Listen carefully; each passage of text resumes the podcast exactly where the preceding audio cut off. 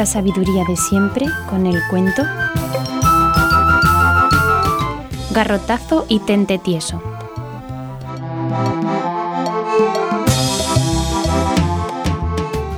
En un pueblo de La Mancha circuló el rumor de que un enorme pajarraco iba todas las noches a la huerta del pueblo y se comía las mieses y las hortalizas. Es lo cierto que cada mañana los vecinos del pueblo de La Mechotas encontraban sus huertos hechos una lástima y decidieron castigar y ahuyentar al feroz animalejo. Una noche se apostaron en las inmediaciones del lugar amenazado y aguardaron pacientemente la aparición de aquella ave fantástica. Los que la habían visto decían que tenía el pico tan largo como la trompa de un elefante, la cabeza del tamaño de una torre y las alas tan disformes que al moverse producían un aire capaz de constipar a media España. Tan fuerte era que se ponían en movimiento los 500 molinos de la comarca. Los lamechotenses, provistos de buenas flechas y dardos, se dispusieron a matar a aquel terrible huésped que siempre cenaba a costa de ellos. Y en efecto, a las doce de la noche empezaron a sentir un vientecillo que pronto se convirtió en huracán. Moviéronse los molinos con rapidez vertiginosa, oscilaron los árboles más robustos y una gran sombra que cubrió la luna se dejó caer poco a poco hasta tocar el suelo. A una vez dispararon todos sus armas, pero el pájaro no se movió. Avanzaron entonces juzgándole muerto y oyeron una siniestra carcajada. ¡Imbéciles! gritó el pájaro. Con esas flechicas queréis asustarme. ¡Ja, ja, ja! Antes me comía vuestra cosecha, pero ahora os voy a comer a vosotros. Y al decir esto, de un aletazo perniquebró a trescientos sin contar las muelas rotas y las narices estropeadas. Nadie pensó más que en curarse. Cuando el animalucho se hartó de comer apurando diez o doce bancales, levantó el vuelo y se fue por donde había venido. Un tal Valdés, muchacho muy arriesgado y resuelto, cuando vio que hubo que poner tablillas a trescientas piernas, dijo en público que aquel pájaro se había caído con la cola y todo, y que aquella noche él solo habría de hacer lo que no habían logrado trescientos. En efecto, a la hora de costumbre bajó el pajarraco a tierra mientras el chico, escondido entre unas matas, se arrastraba sigilosamente hasta agarrarse a una de las plumas de la cola. El animal ni siquiera reparó en ello. Al poco tiempo remontó el ave su vuelo mientras decía por el camino Esos bárbaros ¿No saben que si me arrancan la primera pluma del ala derecha y con ella me dan un plumazo, tendría que devolverles todo lo que les he quitado? Pero, ¿qué han de saber ellos? Y se reía a carcajadas. Pronto llegó a su nido, que estaba en una altísima montaña, y penetrando en una enorme caverna, dio un graznido, saliendo entonces una pobre vieja, que haciendo mil cortesías le dijo Señor, ya está preparada vuestra cama con la lana de diez mil borregos y doscientas mil arrobas de plumas de acero, que son las más blandas que he podido encontrar.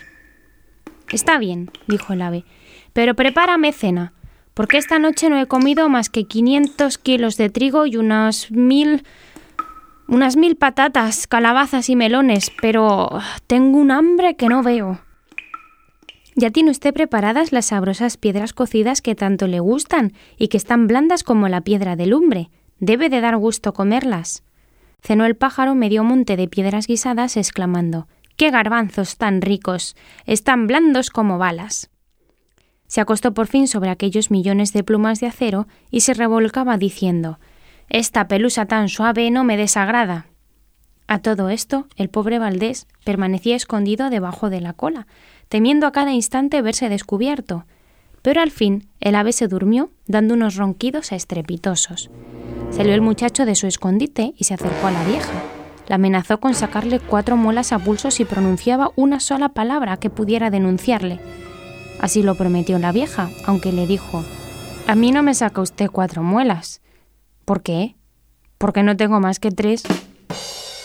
Se acercó con sigilo Valdés al animalejo y cogiendo la primera pluma del ala derecha, dio tan fuerte tirón que el animal despertó sobresaltado, gritando Si no me pica nada, ¿por qué me rascáis?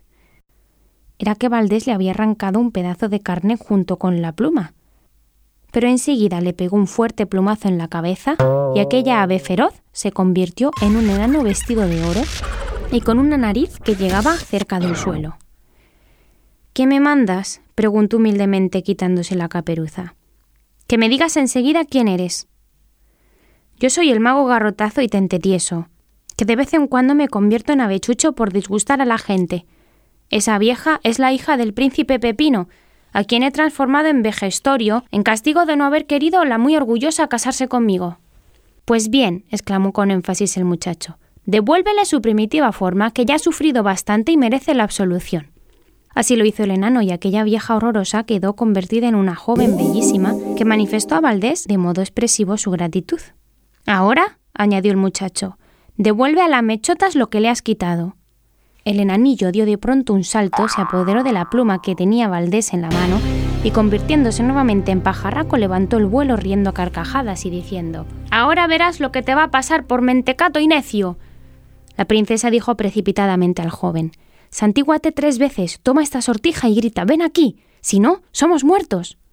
Valdés así lo hizo y el pájaro, atraído por una fuerza irresistible, descendió al suelo y lleno de rabia dijo Está bien. Está visto que no puedo contigo. Montaos en mi cola, que vamos a la mechotas. Los tres se sintieron transportados en un momento a los campos de la población.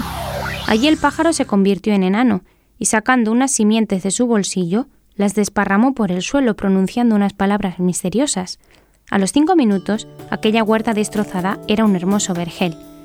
Valdés acompañó a la princesa a casa de su padre Pepino I el Amargo, y éste, agradecido, le otorgó la mano de su hija, el mago garrotazo y tentetieso fue su ministro de guerra y parece que no lo hizo tan mal como lo hacen otros. Y colorín colorado, este cuento se ha acabado.